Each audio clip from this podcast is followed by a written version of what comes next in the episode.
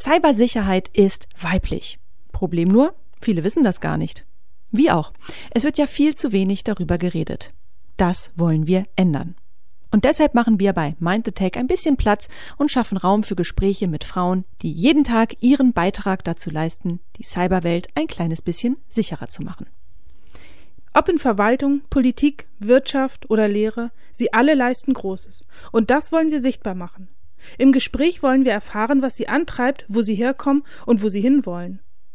Warum wir das tun? Weil eine diverse digitale Welt im wahrsten Sinne des Wortes diverse Geschichten braucht. Und genau diese wollen wir hier erzählen, beziehungsweise erzählen lassen von denjenigen, die sie prägen. Von Frauen für Frauen und all jene, die es interessiert. In diesem Sinne herzlich willkommen bei der Liga der außergewöhnlichen Cyberfrauen.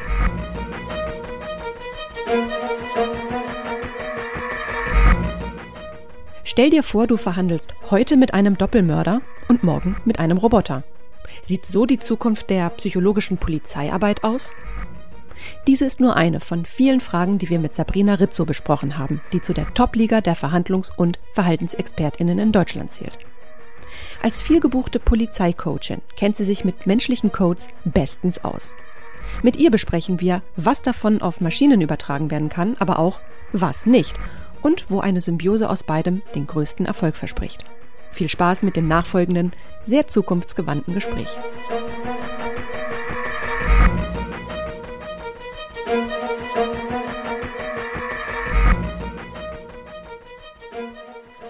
Ja, liebe Frau Rizzo, herzlich willkommen bei uns im Podcast und damit auch herzlich willkommen in unserer Sonderreihe, die Liga der außergewöhnlichen Cyberfrauen.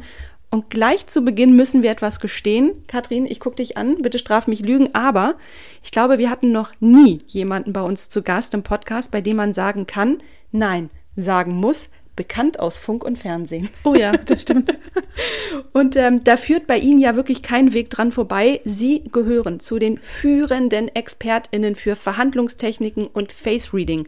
Sie beraten große Unternehmen und Organisationen und nicht zuletzt Ermittlungsbehörden und ja alles, was dazugehört, Mordkommission, wie Polizeischulen kommen auf sie zu, um von ihnen zu lernen. Und nicht umsonst sieht man sie auch im TV und auf den Bühnen dieser Republik. Und das ist ein gutes Stichwort.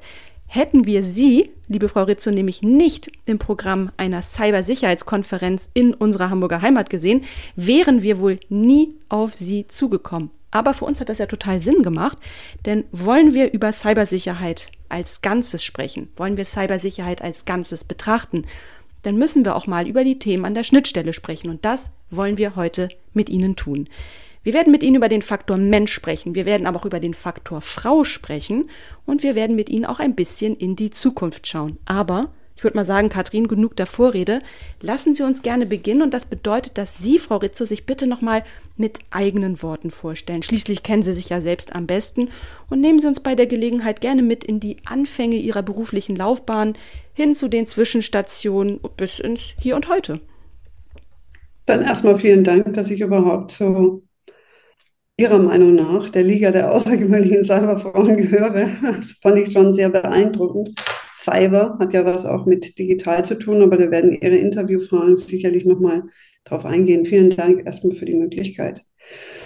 Ähm, ich bin zu einer Verhandlungs- und Verhaltensexpertin gekommen, wie, ja, also es, es gab und es gibt bis heute ja keine Akademie, die das als Berufsbild ähm, anbietet. Das ist, wenn dann überhaupt eine Ausbildung mit mehreren Komponenten.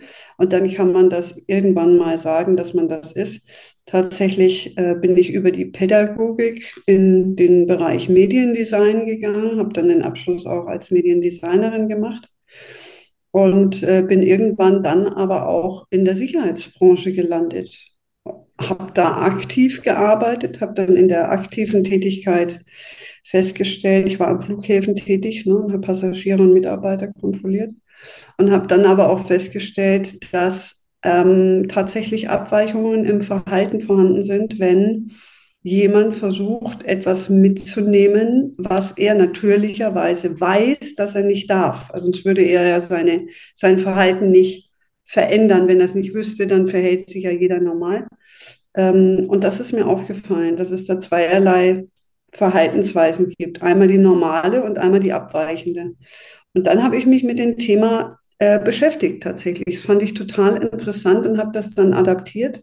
Bin dann von der aktiven Sicherheitsmitarbeiterin zur Dozentin für Sicherheit übergegangen, habe dann Personal bundesweit ausgebildet für Flughäfen in Deutschland und bin dann eingestiegen in einen sehr großen Konzern als Ausbildungsleiterin und habe dann die, ich glaube, äh, in der größten Phase hatten wir um die 16 deutsche Flughäfen, die wir betreuten als Unternehmen.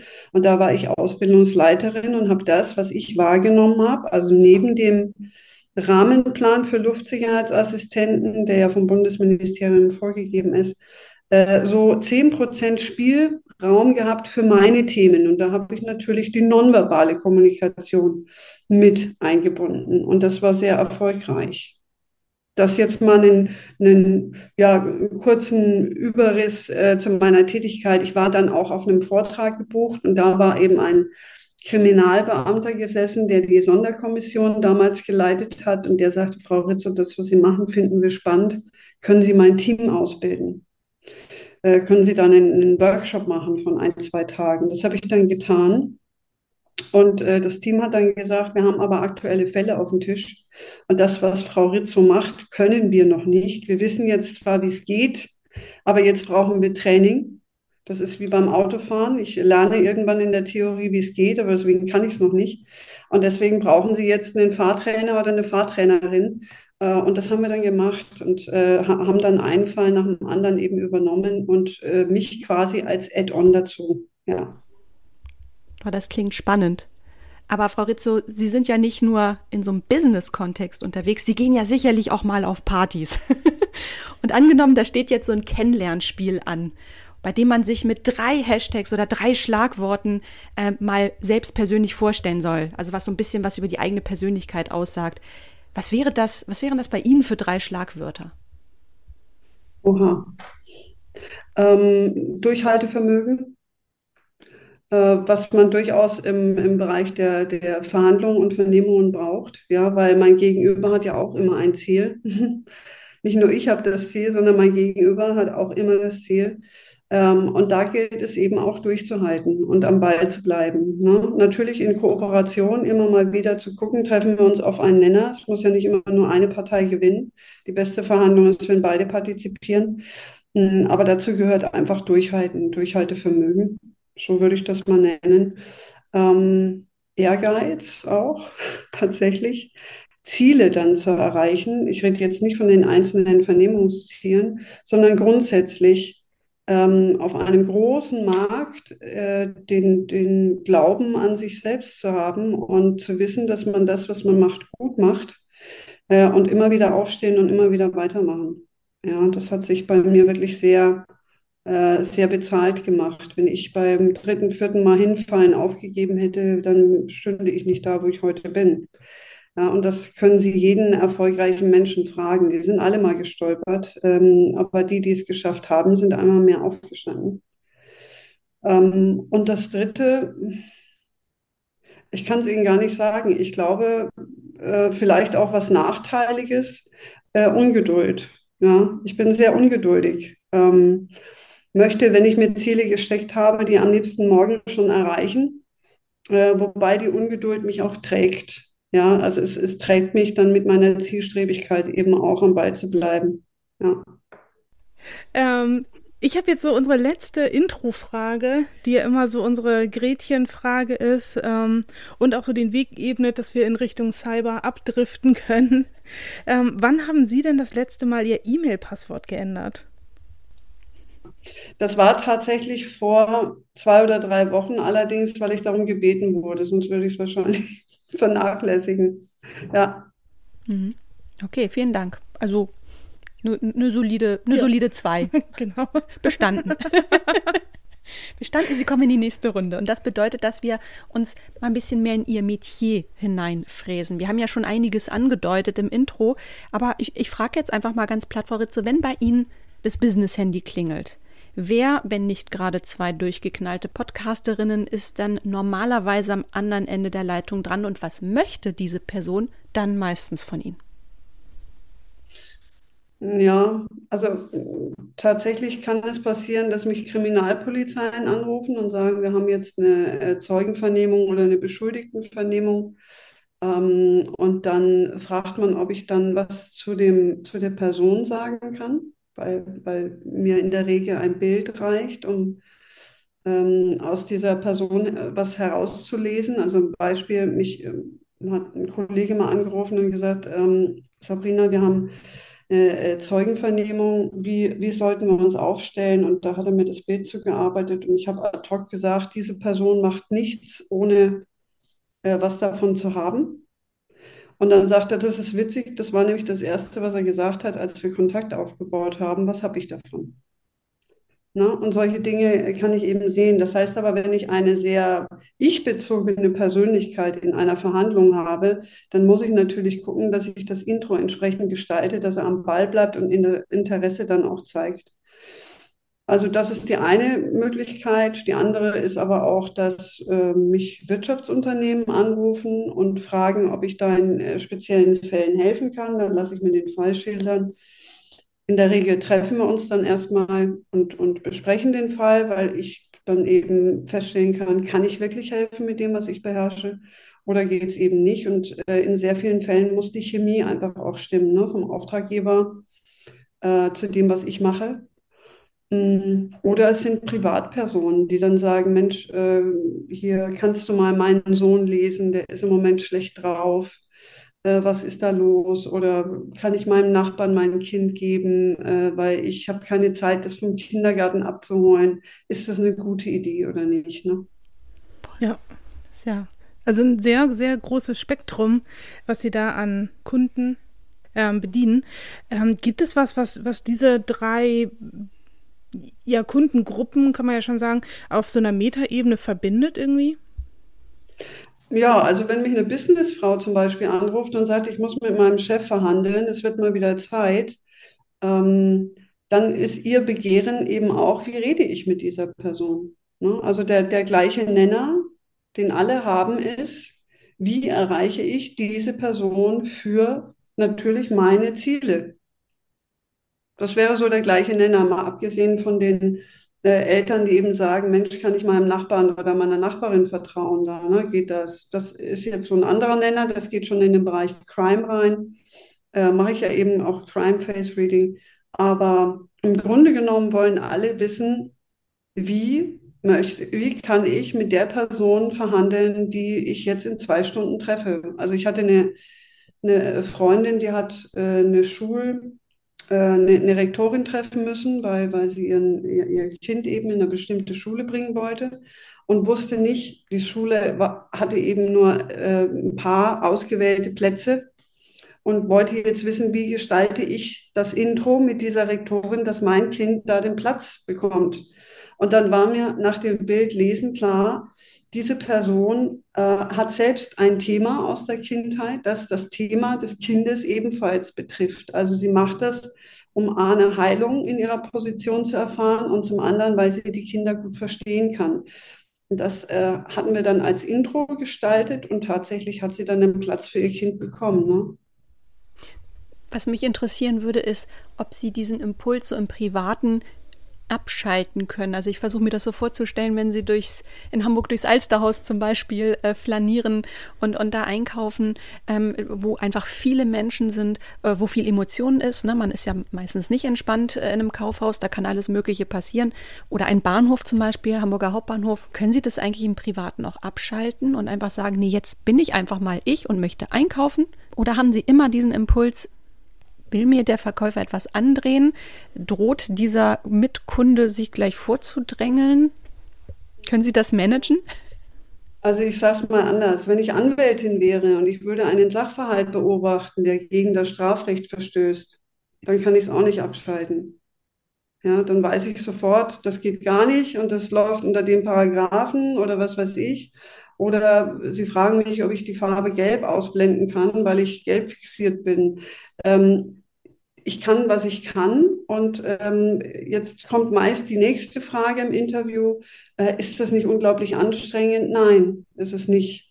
Es ist im Gegenteil, ich finde es bereichernd, dass wenn ich Menschen sehe und in Sekunden einschätzen kann, wie ist diese Person äh, zu handhaben, wie erreiche ich diese Person und ähm, das mögen manche gar nicht verstehen, aber es ist tatsächlich in Sekundenschnelle möglich, sofort zu erkennen, wie ist der Gedanke, der Hauptgedanke einer Person, wie bewegt sie sich? Wie schnell ist sie in etwas? Welche mimischen Expressionen haben sich ins Gesicht gemeißelt?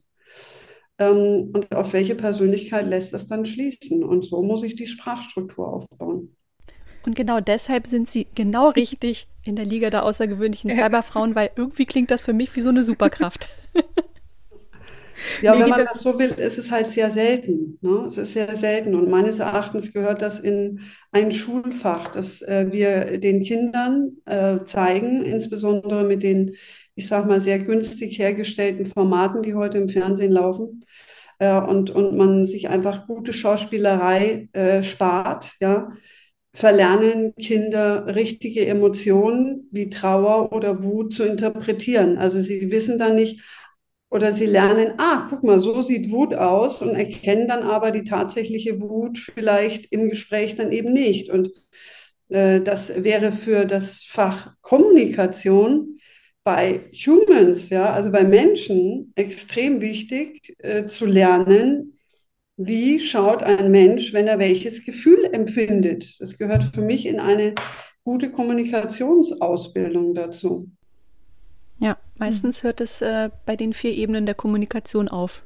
Ja, dass man irgendwann mal in der zehnten Klasse hat. Oh, ja. ja, und wenn, wenn sehr viele das könnten, was ich kann, dann wäre es ja nichts Besonderes mehr. Ja, dann, dann hat man da frühzeitig mit angefangen. Übrigens, Kinder können das viel besser als, als wir Erwachsene. Die können es ja eigentlich noch. Wir lassen es nur verkümmern.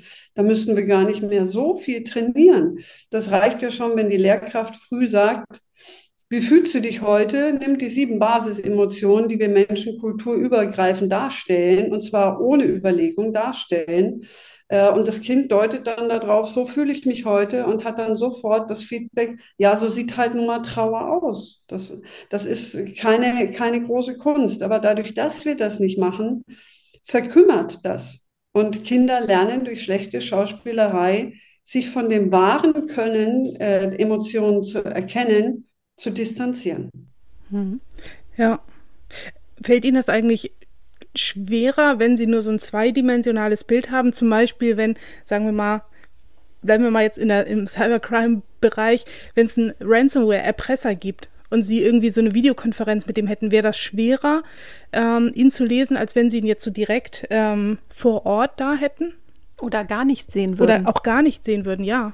Wenn man immer so gar nicht sehen, also umso weniger Kommunikationskanäle mir zur Verfügung bleiben, umso schwieriger wird es. Ne? Also wenn ich nur die Stimme habe, es ist ja ein Kommunikationskanal, dann muss ich mich ja auch nur auf den konzentrieren. Das ist von der kognitiven Leistung einfacher, aber in der Kausalität äh, der vielen Kommunikationskanäle, die wir haben, wie zum Beispiel Mimik und Körpersprache, nicht so geeignet. Denn wenn er zum Beispiel etwas sagt wie, ich fühle mich heute wirklich gut, dann kann ich das aus der Stimme hören, ob das so ist. Aber wenn der Körper dabei keine Anspannung hat, sondern etwas Schlaffes darbietet, dann erkenne ich eine Inkongruenz zweier Kanäle. Und das ist es, was wir eben äh, können müssen. Wir müssen erkennen, um eine Unwahrheit zu erkennen, muss ich auch die Inkongruenzen lesen können. Und umso mehr Kanäle ich zur Verfügung habe, die ich voneinander unterscheiden kann, umso eher bin ich oder umso besser bin ich am Erkennen ja. der Wahrheit oder der Lüge. Genau. Ja, also bei so einem Ransomware-Erpresser könnte ich mir sogar noch vorstellen, dass man da noch Verhandlungsspielraum hat, aber wir hatten ja auch mal so eine Folge über so diese, diese Liebesbetrüger, diese Romance-Scammer, die ja zum Teil auch gar nicht davon ausgehen, dass sie was Falsches tun, weil ähm, die kommen ja oft auf, aus afrikanischen Ländern, aus, aus Nigeria und da wo, die wurden ja sehr ausgebeutet von unseren westlichen Ländern und für die ist das halt so ein Zurückholen. Gibt es da überhaupt dann noch Verhandlungsspielraum, wenn der, ja, der Erpresser gar nicht findet, dass er was Schlimmes tut?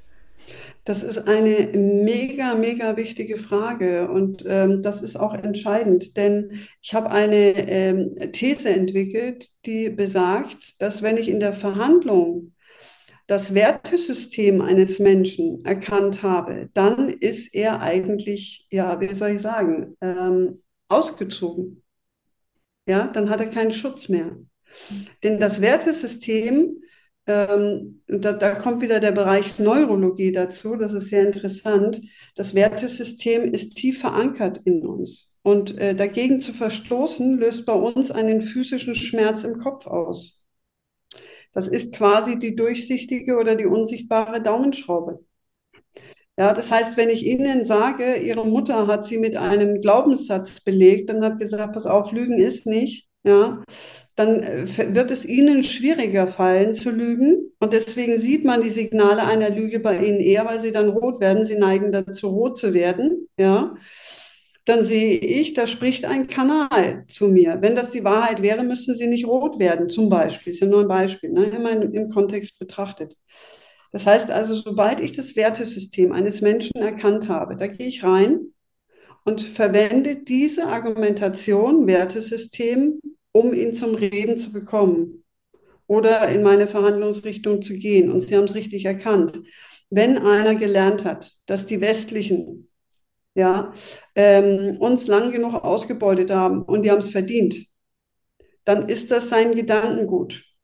Das heißt auch, ich muss überhaupt nicht auf dieser Ebene an ihn einen Appell setzen, weil das würde bei ihm da rein und da raus. Also hier linkes Ohr rein, rechtes Ohr raus, ja. Sondern ich muss dann sein Wertesystem erkennen. Ja, zum Beispiel, äh, wenn er Wert auf seine Mutter gelegt hat, dass ich seine Mutter hernehme und sage, was würde denn deine Mutter davon halten, wenn du das bei deinen Landsleuten machst, zum Beispiel oder so. Ne? Also man muss das verkehren, Wertesystem erkennen und mit dem Wertesystem eben dann die Sprachstruktur aufsetzen. Mhm. Wir sind ja schon ganz nonchalant reingerutscht in die Welt der Cybercrime, Romance Scamming. Gutes Beispiel, Katrin. Das ist ja leider ein großer Antitrend, ähm, der auch nicht mehr wegzukriegen ist. Und was auch nicht mehr wegzukriegen ist, das ist der digitale Wandel äh, hin, dass wir auch immer mehr künstliche Intelligenz in unser Leben lassen und die zeichnet sich aus durch zum Beispiel Roboter, die immer intelligenter werden und die auch zum Beispiel als Pflegeroboter immer mehr Raum einnehmen werden. Das ist Fakt in unserem Leben. In manchen Kulturkreisen tut sie es schon. Ähm, dann haben wir zu tun mit Deepfake-Geschichten, irgendwelchen Face-Swaps. Also es wird äh, manipuliert und ersetzt und digitalisiert äh, und automatisiert an allen Ecken und Enden. Und da würde mich mal interessieren, sehen Sie sich, wenn Sie so an die Zukunft denken, Auge in Auge mit einem Roboter in der Verhandlung? Glauben Sie, dass das so kommen wird? Und wenn ja, wer wird am Ende den kürzeren ziehen? Das ist eine gute Frage. Auge in Auge mit einem Roboter. Das ist ja wie ne, mit einem Schachcomputer. Ne? Ich weiß, das ist ein Computer, habe ich da überhaupt eine Chance oder nicht? Ich glaube, bei der Verhandlung geht es immer noch um das Menschliche. Äh, Verhandlungen werden auf emotionaler Ebene ähm, ausgetragen. Ja. Und so wie ich es gerade gesagt habe, mit dem Wertesystem, ein Roboter hat kein Wertesystem. Ich kann mit ihm gar nicht verhandeln. Der hat also ein Endziel und dieses äh, Endziel wird er durch vielleicht schlaue Sprachstrukturen versuchen zu erreichen. Aber er hat kein Wertesystem. Ich sehe bei ihm ja eine, einen Algorithmus beispielsweise, der ihm vorgibt, wenn du das hörst, dann zeigst du die und die Reaktion. Aber ich äh, werde niemals ein Wertesystem bei ihm erkennen können dadurch. Ja, weil, weil je, je nach Algorithmus er so und so reagiert. Also da ist nichts, was man greifen könnte. bei einem wenn ich mir allerdings die Frage stelle, rede ich jetzt mit einer Person, mit einem Menschen oder mit einem Roboter? Weiß ich das überhaupt? Äh, da ist mir aufgefallen, eben bei, dieser, ähm, bei diesem Vortrag, wo wir uns kennengelernt hatten, ähm, ist die Frage an mich getreten, ob man äh, Deepfakes eben auch erkennen kann. Ja? Und dann habe ich mich mit dem Thema mal beschäftigt, weil ich bin eben nicht äh, digital, sondern analog. Und da ist mir aufgefallen, dass diese, ähm, diese äh, äh, künstlich erstellten Menschen keine, keine Seele besitzen. Ja, also in, wenn, ich, wenn ich ein Bild lese, auch, auch äh, Tiere, äh, da ist auch eine Seele in ihren Augen. Ja, also wir, wir Lebewesen haben eine Seele in unseren Augen. Wir tragen da Vergangenheit, Gegenwart und, und Zukunftsvision in unserem Blick. Das können diese Deepfakes nicht. Die haben das nicht. Ja, also wenn da nichts zurückgespiegelt wird, wenn ich in so ein Gesicht gucke, weil ich das Gefühl habe, ich schaue in was Leeres, dann weiß ich, es ist kein Mensch. Aber dennoch, wenn ich jetzt nochmal an diese Flughafensituation zurückdenke, wo Sie ja auch originär herkommen, das sind ja die Art Plätze, wo ja auch unterstützend schon KI äh, eingesetzt wird, zum Beispiel um tatsächlich Mimiken zu interpretieren, um zu gucken, schaut der böse, hat er gerade ein gewisses Aggressionsverhalten. Ähm, ich meine, ein Stück weit rückt es ja doch rein ähm, in Ihren Beruf? Ist das etwas, das Sie begrüßen, solange Sie sagen KI als unterstützende Maßnahme, da gehe ich total mit? Oder sagen Sie, warnen Sie tatsächlich sogar eher aufgrund dessen, was Sie eben gesagt haben? Also ich bin die Frage, tatsächlich hatte ich die Frage schon mal in einem Interview. Und ich bin der Meinung, dass man ein, eine Symbiose immer erstellen sollte ne? zwischen äh, Mensch und Technik. Das heißt also, wenn ich was Auffälliges habe, weil der Computer mir da vielleicht zeitlich betrachtet einen schnelleren Durchlauf schafft, ähm, sollte ich aber, wenn der Computer anschlägt, immer den Menschen dazu nehmen. Ja, also äh, als quasi als Vorstufe kann man die Technik nutzen und sagen, okay, um effizienter zu arbeiten oder oder kann man das machen. Aber wenn der Computer dann tatsächlich mal greift, dass man dann sagt, okay, aber die nächste Strecke übernimmt dann der Mensch. Das, das finde ich die gesunde Symbiose. Ja. Also so ein Computer kann ja auch gar nicht den, den kompletten Kontext ähm, oft erkennen, den man als Mensch einfach erkennt. Also gerade am Flughafen, wenn da jemand angespannt ist ähm, und der, der Computer sieht halt nur diesen Mensch, der total angespannt ist, aber vielleicht ist es halt eine Mutter, die noch fünf Kinder im Schlepptau hat und ihren Hund in der Transportbox, dann ist es ja für einen Menschen total klar, ein Computer kann das. Computer sagt Terroristin. Genau. ja, genau. Also na klar hat ein Computer auch, Computer hat auch seine Vorteile, keine Frage, denn der speichert natürlich alle Menschen, die meinetwegen weltweit gesucht werden. Das kann ein Mitarbeiter, eine Mitarbeiterin gar nicht abrufen. Das geht gar nicht. Ja. Aber äh, nochmal, da finde ich die Symbiose einfach wichtig. Sollte der Computer was aus gefunden haben, dass man dann in der, in, im zweiten Step den Menschen hinstellt und sagt, so, und jetzt machst du das weiter. Ja. Die Auslese trifft sozusagen. Ne? Ja, mhm. das macht total Sinn. Ich habe noch mal so eine andere Frage. Also, welche Rolle spielt denn äh, der Faktor Frau in Ihrem Beruf? Also, glauben Sie, dass das Frauen so besondere Attribute mitbringen, damit sie den Job einfach besser ausüben können? Also, sind, sind Frauen prädestiniert, mhm. um besser konditioniert, so möchte ich es nennen. Ja, Frauen sind besser konditioniert darauf, auf die emotionale Ebene eher zu reagieren. Ne? So, wir haben ja leider gesellschaftlich betrachtet so unsere Rollen. Ja, und diese Rolle für die Frau heißt halt leider nach wie vor, und solange wir da nicht angekommen sind, auf beide Geschlechter das zu verteilen, ist es für mich immer noch äh, ein, ein trauriger Unterschied äh, hat die Frau die Rolle zu gucken, wie geht es der Familie. Ja? Und dadurch äh, hat sie eine äh, sensible Ausprägung im Bereich, ich erkenne Emotionen schneller und besser als, ja, meinetwegen der Mann im Haus. Ja? Wenn ich einem Jungen die gleichen Konditionierungen mitgeben würde in seinem Leben, nämlich du bist auch dafür verantwortlich, wie es der Familie geht und du darfst auch gerne mithelfen und du bist ein Teil der Familie. Nicht weil, sondern dann lernt auch der Junge später sensibler zu reagieren auf äh, spezielle emotionale Darbietungen. Und genauso werden wir vernachlässigt als Frauen im digitalen Bereich. Dass man sagt, nee, es sind eher, ist eher den Männern vorbehalten, du kümmerst dich eher darum. Das ist nicht okay. Das, das weiß man heute, schon seit zig Jahren ist das klar, dass es da keinen Unterschied gibt. Den machen wir leider immer nur noch gesellschaftlich. Mhm. Und was ich auf jeden Fall aus vollem Herzen sagen kann ähm, und finde, ist, was wir Frauen, glaube ich, echt gut hinbekommen, ist auch immer so das Teilen von Wissen und die gegenseitige Unterstützung. Und, und da möchte ich direkt mal äh, Sie fragen, wenn Sie mal auf Ihre eigene sehr spannende Karriere zurückschauen Und das geht jetzt, wie gesagt, vor allem an unsere weiblichen Zuhörerinnen, die ja die Zielgruppe dieser Interviewreihe sind.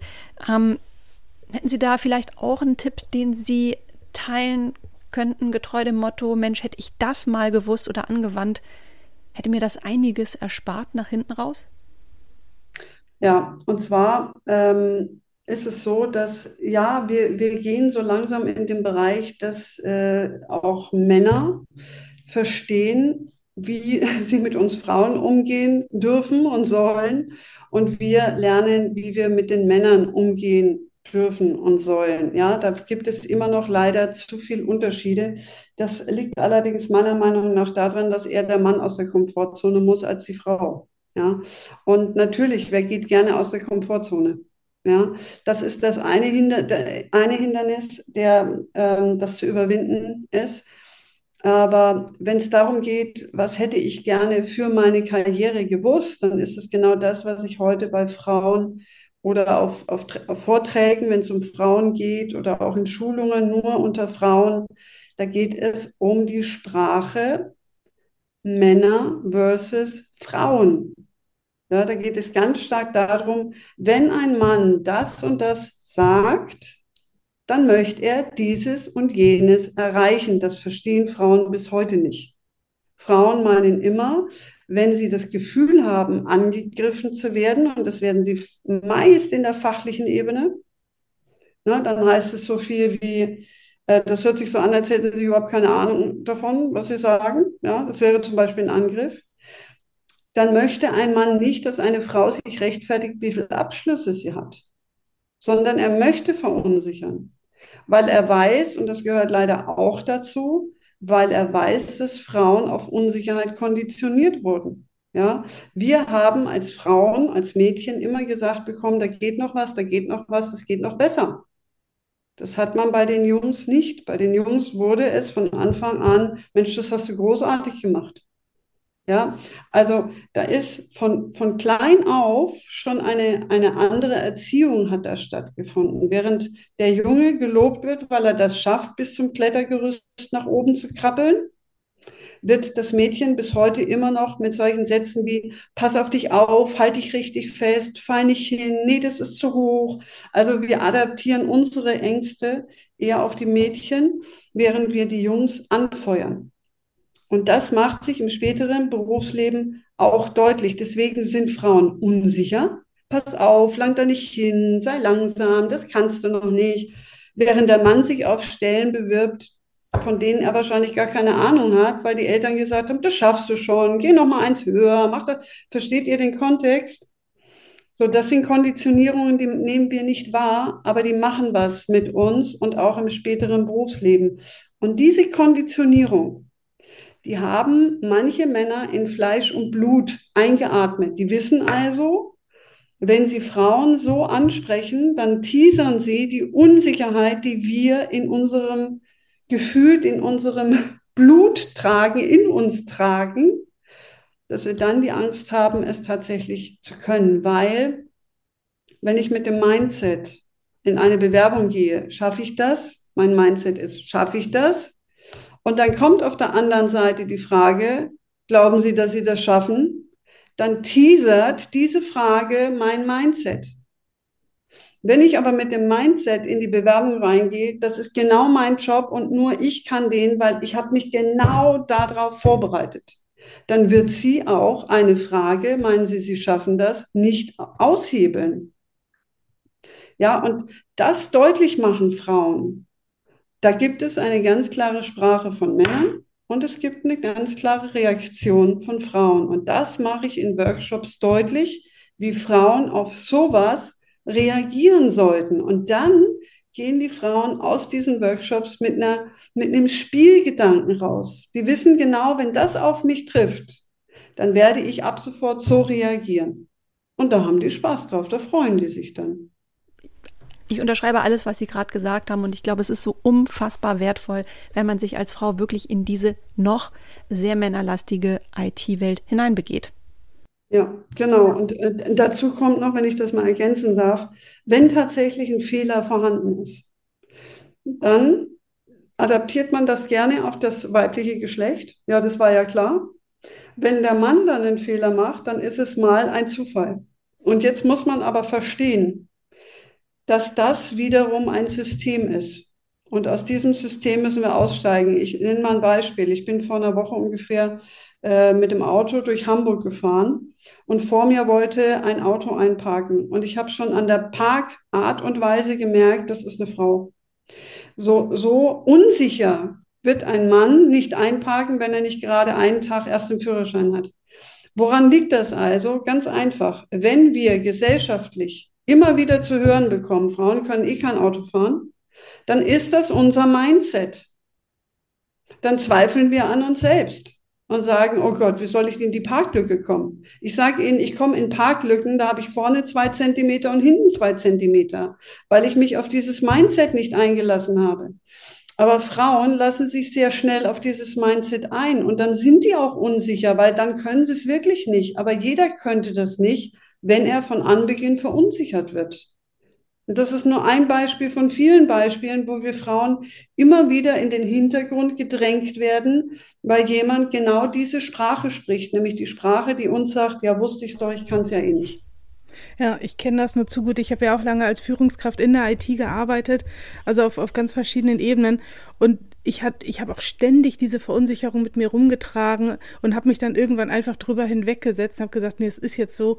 Aber trotz, also trotz auch guter Mitarbeiterumfragen, also die waren alle begeistert, die, die fanden mich toll, war ich nur am Zweifeln die ganze Zeit. Das ist so bescheuert. Also so im Nachhinein denke ich mir, also wie bekloppt war ich eigentlich damals? Also wenn wir das wirklich mal auf Cyber adaptieren wollen und im Wording bleiben, dann haben wir Frauen ein Virus installiert bekommen. Ja. Diesen Virus müssen wir eliminieren durch ein sehr, sehr gutes Programmieren. Und dieses Programm, das können wir selbst programmieren. Das heißt nämlich an sich glauben, ein Mindset entwickeln und einmal mehr einen Fehler machen wollen. Ja, so kann man das adaptieren. Mega ja. geiles, starkes ja. Schlusswort. Vielen, vielen Dank. Ja, das war Dank. sehr aufschlussreich und ich glaube, wir sind knietief in die Themen an der Schnittstelle gegangen. Vielen Dank. Prima. Ich wünsche Ihnen viel Erfolg weiterhin. Wir brauchen solche Frauen wie Sie.